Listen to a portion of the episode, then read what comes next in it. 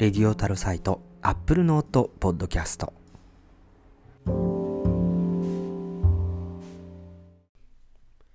皆さんこんにちは。松村太郎です。アップルノートポッドキャスト。今回は5月の7日更新ということでお届けしていきたいと思います。えー、だいたい4月の終わりから5月の頭約2週間ぐらいの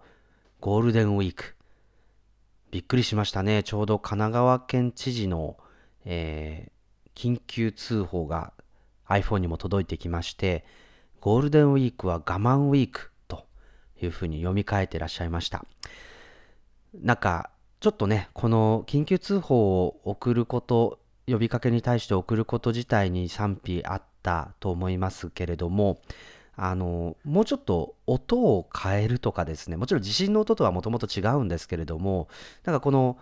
どうしてもね地震の時に緊急通報が強制的に入ってくるっていうイメージが強すぎたので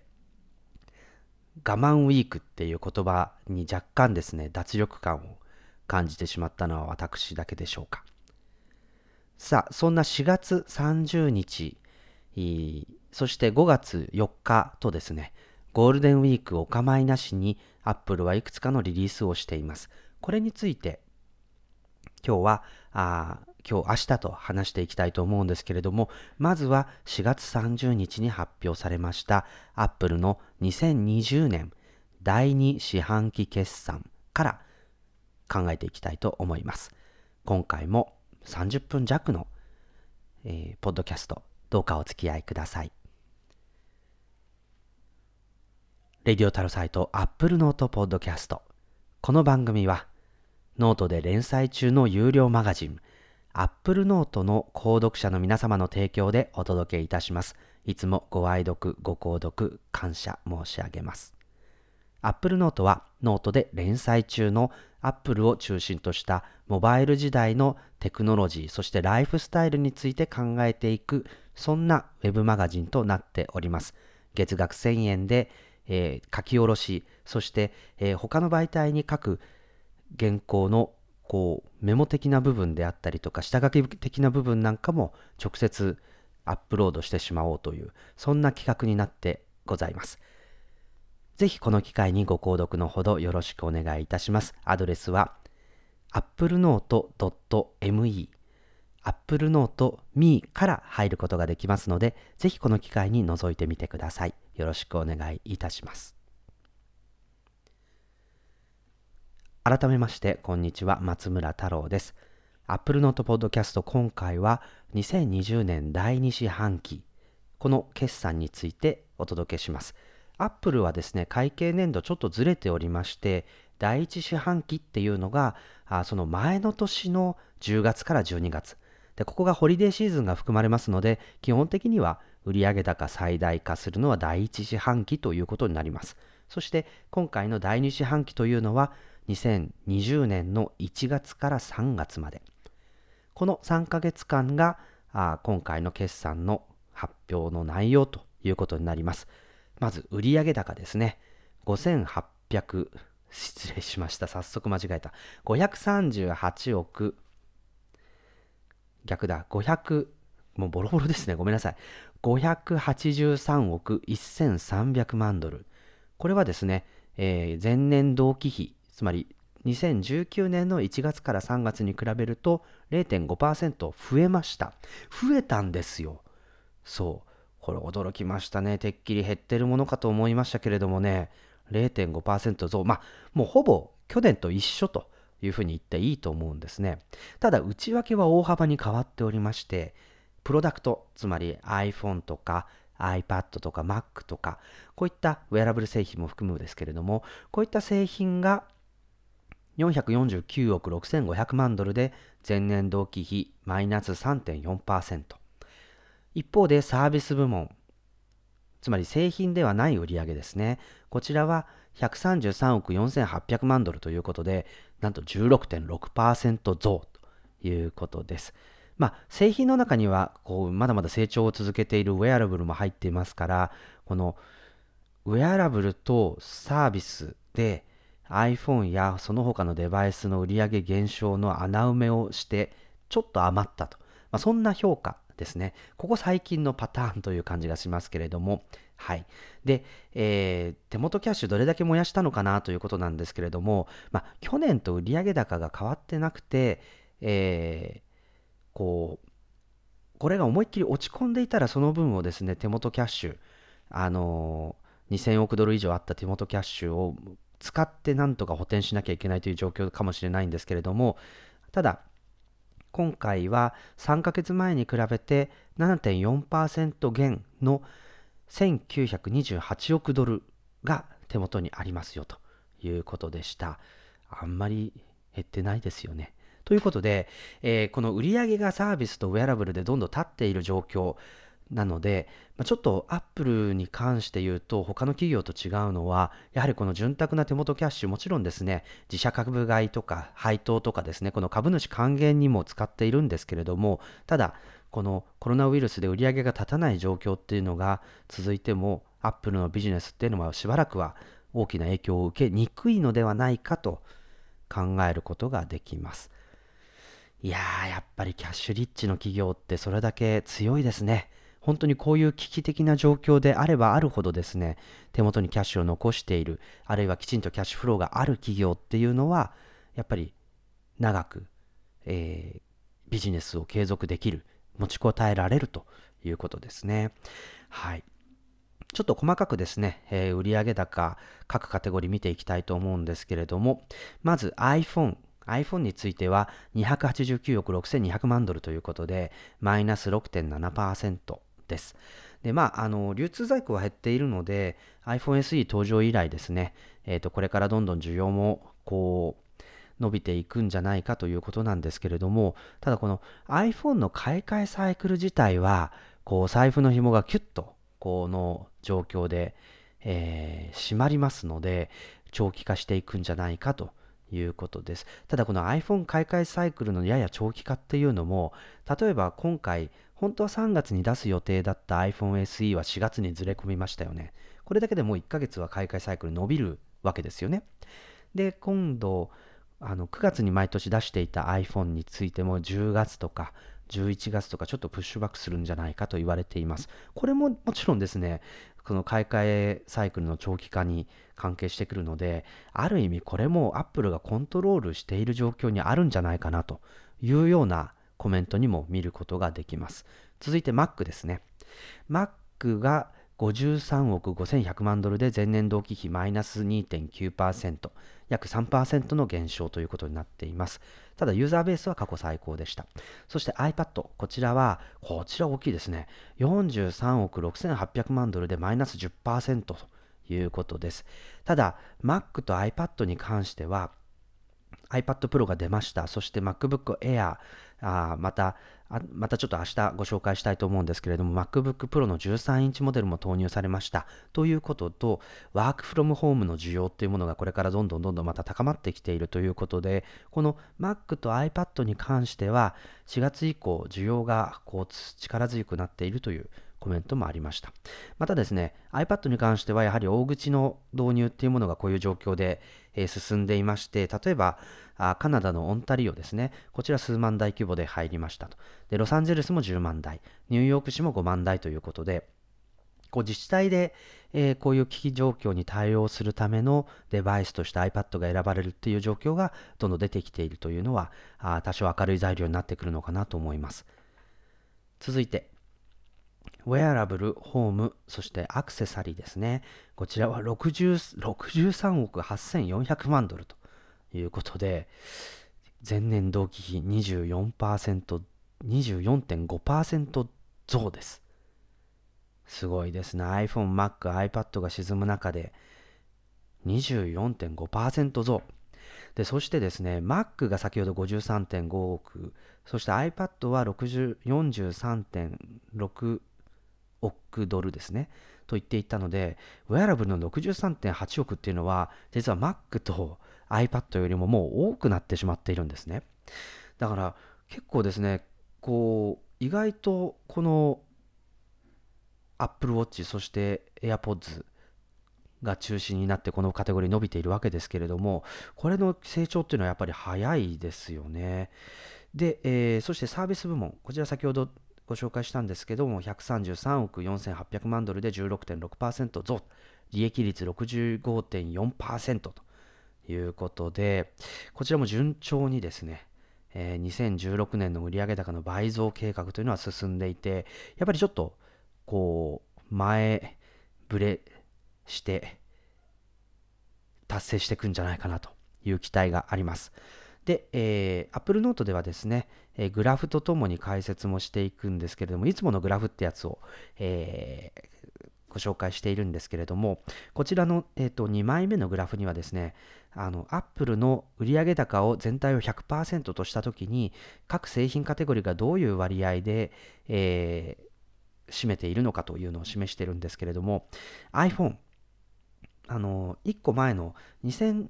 2020年第1四半期は iPhone61% の売上シェアだったんですけれども、今回は50%になりました。そして、えー、Mac は9%、iPad7%、ウェアラブル11%ですね。そしてサービスが23%ということで、こう、まあ、第2四半期、第3四半期はサービス部門の売り上げがこう際立ってくるんですけれども、それでもですね、過去最高の売り上げシェアになっています。そして、えー、ウェアラブル、ホーム、アクセサリーについても11%ということで、こちらもこう過去最高引き続き更新し続けているということで、このトラディショナルな iPhone、Mac、iPad のカテゴリー3つに対して新しいウェアラブルとサービス。この2つの割合がどんどんどんどん広がってきている。で今回は34%約3分の1がこの新しい売上のカテゴリーによって、えー、売上高がジェネレートされているという結果になりました。すごいですね。だんだん Apple という会社がもともと Mac の会社だったのが iPhone が登場して売り上げがドンと、え増えました。そして iPad も登場してこちらも大きなシェアを握るかと思いつつだんだんですねウェアラブルそしてサービスっていう部分が大きくなって膨らんでいくということで、まあ、これ非常にですねあのそういう意味ではこう主たる主力製品がちょっと若干需要の問題、そして製造の問題でブレーキがかかっている中で、えー、それでもこう成長するカテゴリーが2つもあるっていうのは、やはり強いですよね。えー、このアップルの強さというものが、あ今回、その経営の多角化というよりは、少しずつその軸足をサービスへ、あるいは新しいウェアラブというカテゴリーへという移行がですね、比較的うまくいっている事例なんじゃないかというふうに見ることができます。まあ、非常に、まあ、今回、この売上構成比っていうのは象徴的だったんじゃないかなというふうに思っています。さて、えー、今回の、あのー、まあ、決算発表、非常にさらっとしたものでしたね。えー、特にこう言及があったのは、例えば iPhone に関して言うと、あのまあ、そうですね iPhone SE の戦略っていうものについても常に最高の製品を、えー、良い価格で提供するっていうのは変わってませんよっていうメッセージ以上のものは特に出てきていませんでしたし、まあ、ウェアラブル企業になっていくっていうことなんですけど、フォーチューン140企業レベルの売上高になってますよというふうに言ってます。で、ここ一つ面白いのは、ちょっと iPhone についてはこの数字出てないんですけれども、Mac と iPad については、ユーザーベースの半数が新規購入者だと言ってます。ただ、より急成長を続けているウェアラブル部門に関して、例えば Apple Watch の場合は、75%が新規購入者なんですね。そりゃ成長しますよねっていう話で、買い替え需要にまだ行ってないっていうところが、やっぱりこの新しいハードウェアカテゴリーの強みだと思うんですよね。えーまあ、この部分はあの特に AirPods に関してこの数字もぜひ見てみたいなと思うんですけれども、なかなか全部の数字を言ってくれるわけではないので、えー、まあ、この辺りはまた言ってくれることになるんじゃないかなと思います。そして、サービス部門ですね。えー、Apple News は月間1億2500万ユーザー、そして FaceTime と iMessage に関しては過去最高のトラフィック、やはりソーシャルディスタンシングを実現するということで、えー、オンラインでのコミュニケーションというものがより活発化しています。そのために Apple、まあ、Apple デバイス同士ではあるんですけれども、この非常に手軽にやり取りができる FaceTime、iMessage っていうのは、より重宝される存在になってきたということですね。えー、そして、えー、サブスクリプションユーザー、こちらもトラックしているなあの数字なんですけれども、5億1500万人ということで、えー、1年前から1億2500万人ほど増加してますよ。そして今年の中頃ぐらいには6億人いきますよということが、まあ、見通しとして出てきましたけれども、まあ、そういう意味では、あのこのサービス部門の成長っていうのは、アップストアのトラフィックのとか売り上げの向上から、だんだんこちらもサブスクリプション主体で、えー、継続的な売り上げを立てていくと、そういう流れに移ってきているっていうところも注目しておきたいですよね。はい。しかし、やはり注目したかったのは、今回の、えカンファレンスコールで注目だったのはやはり新型コロナウイルスに関しての話ということですね。で、アップルは、あの、まあ、すでにですね、えー、資金の拠出であったりとか、フェイスシールド7万、あ750万個配布、毎週100万個ずつ、えー、追加していきますよという話があったりとか、あるいは、あの、COVID-19 のアプリ、こちら200万インストール。ウェブサイトは300万ユニークビジターということで、まあ、アメリカでどうやあのまあ、簡単な、こう、検査を受けるべきかとか、どう対処すべきかみたいなことをガイドするアプリなんですけれども、こちらもユーザーがこれだけの規模でいますよということですね。で、あともう一つあったのは、小売店の雇用保障を継続しますよ。つまり今、お店が全然中国、韓国以外開いてない状況なんですけれども、あの、アップルストアの雇用っていうのは、あの、またオープンするときまでのために保証しますよ。まあ、これだけ手元にキャッシュがあれば、まあ、そういったことは、あの、実現できるし、これでもし、あの、雇用カットしますよなんて言い始めるとですね、結構、あの、冷たい会社だというふうに、えー、怒られてしまいそうですから、まあ、これはあのすでにこうポストコロナウイルスの段階を見ながらですね、まあ、そこを見据えて、えー、どうやって回復そしてロケットスタートするかっていうことを狙っているんじゃないかなと思っています。はい、またですね、えー、ちょっとサプライチェーンとかの話に関しても、2月に一時的にサプライチェーンの制限があったけれども、3月末には通常レベルに回復してますよ。だこのあたりがですね、ちょっと他の産業、例えば自動車工場とかどんどん止めていったりするし、あのまあ、そのサプライチェーンの問題で部品が届かなくて操業できないみたいな業種ってたくさんあるんですけれども、やはりここは、さすがティム・クックさんの会社ということで、彼はあのプロキュアメントのプロですからあこういう危機的な状況の時にもきちんとサプライチェーンを維持できる製造が続けられる状況っていうのをいち早く取り戻すということに関してはやはり他の企業に比べると非常にこう優位性があるんじゃないかなと思います。ただティム・クックさんがこの3ヶ月間について振り返っていった時に非常に印象的だったフレーズ言葉っていうのがあの私たちが何をしてきたかどのどのようにしてきたかということについてこの3ヶ月のコロナウイルス対策ですね。決して誇りに思える四半期だったとは思わないというふうに振り返っています。なんで彼はじゃあそう言ったのかということなんですけれどもまず1月始まりましたよね。2月の頭までの最初の5週間っていうのは実は過去最高記録これを狙えるぞと。いうですね、非常に記録的な決算への期待が高い、そういう勢いのある四半期のスタートだったんです。ところが、2月17日に、えー、ちょうどその利益利益警告ですね、ガイダンスを満たせないということを発表したんですけれども、この最初の5週間の次の5週間ですね、これはもう需要と中国の製造が売り上げを徹底的に抑制したそういうですね、あの5週間、厳しい5週間だったと振り返っています。ただ、引き続きですね、えー、とまだ希望の見える範囲内にあったということですね。で、えー、と最後の3週間、ちょうど3月のあの第2週から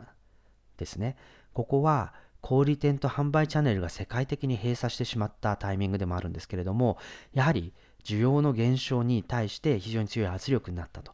これもより厳しさが増したということが、えー、ここまでのこの3ヶ月の振り返りということだったんですね。で、えー、この3週、最後の3週間のパターンというものがまだ継続していることと、より不確実性が高まっているということで、えー、2020年第3四半期のガイダンスは発表しませんということでした。で、今後ですね、あの iPhone とウェアラブルに関しては、今回の第2四半期に比べて第3四半期はより売上高があ減少あるいは前年と比べて毀損するんじゃないかというふうに見通しをしています。ただ一方で iPad と Mac は work from home リモートワークなどあるあと distance learning ですね。遠隔授業、えー、オンライン授業みたいなものの授業で、えー、成長期待がありますよと。で、サービスについても、えっと、家にいてもモバイルだ、あの、モバイル向けアプリですけど、家にいてもやっぱりそのアプリは使うということで、こちらも引き続き成長していくんじゃないかというふうに見通しています。で、えっと、まあ、利益率に関してはですね、やはり出ていくコストの部分っていうのがより大きくなっていく、あるいは売り上げがないけれども同じコストが出ていくみたいなことがあるので、えー、こちらは逆風を受けてしまうというふうに見ているということですね。ただ、やっぱり他のこう企業の決算に比べると、やっぱりまだこう安定感というかですね、まあ、私はあのこういう仕事柄株持ってないんですけれども、あの投資家からすると比較的こう回復が早いんじゃないかっていう見通しを持てたり、あるいは手元キャッシュのおかげでそのビジネスをこう平常に戻るまでの間持ちこたえられる数少ない企業なんじゃないかというふうに、えー、安心感を持た持って、えー、見守ることができる、そんなあメッセージが伝わってきていますね。まあ、そういう意味では、本当に他の企業より厳しい環境にある企業というのはたくさんあると思うんですけれども、比較的アップルは、まあ、今回の決算、あるいは次の決算というのもより注目したいんですけれども、少なくともですね、この1月から3月までに関しては、あ影響を受けながらも切り抜けてきていると見るべきなんじゃないかなと思っています。レディオタロサイト Apple Note Podcast 今回は5月7日アップデート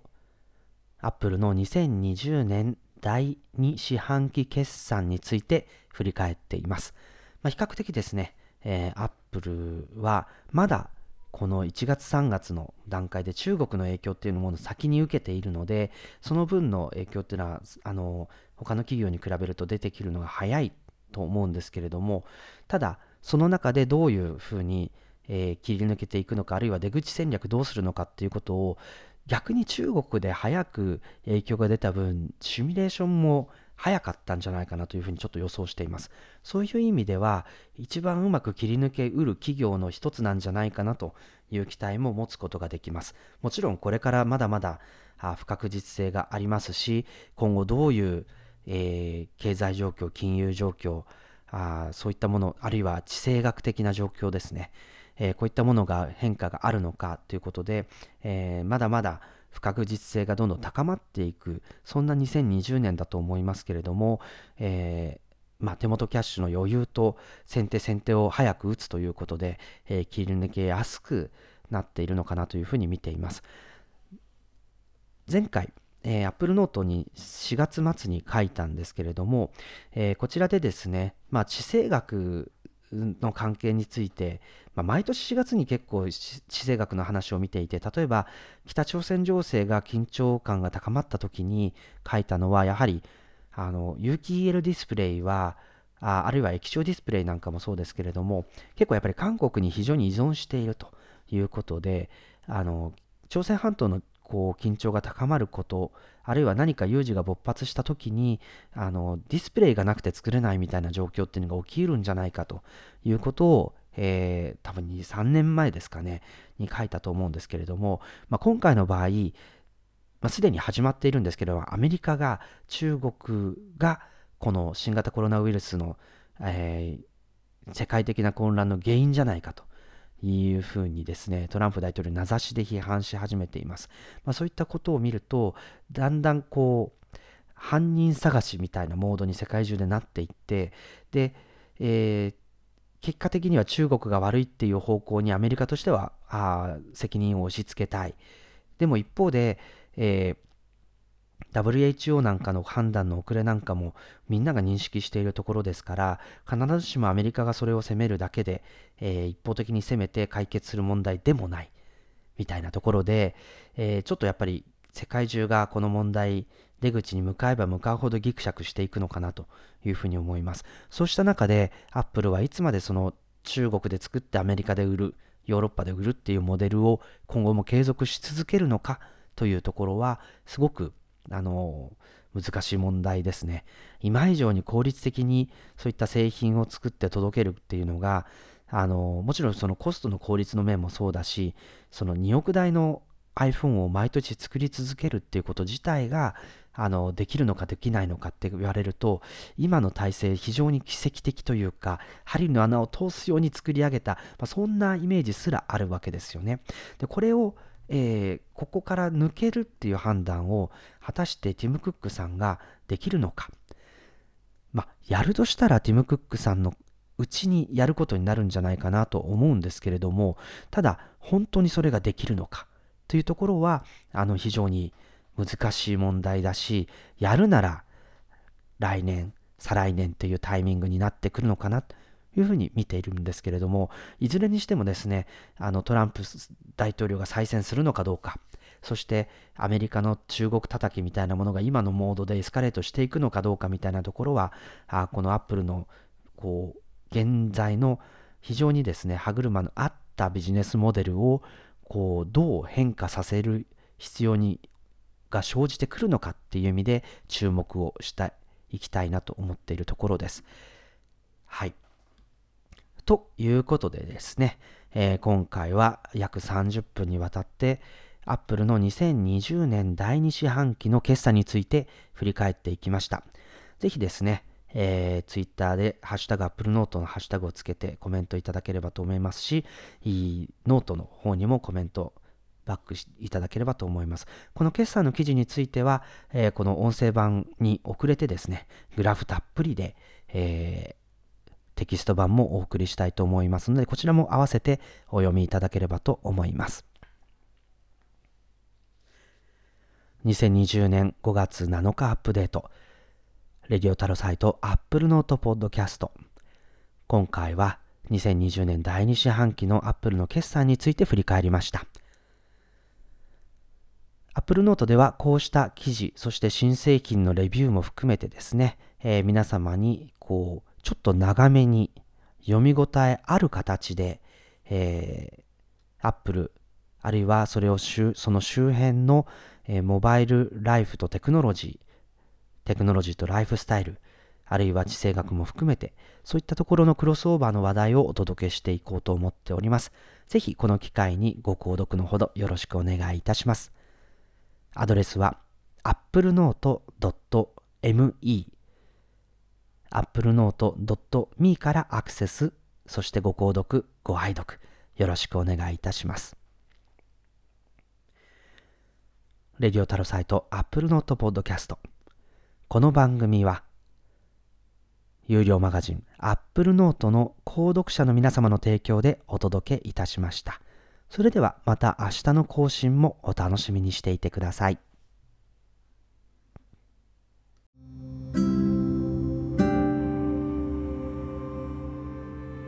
レディオタルサイト、アップルノートポッドキャスト。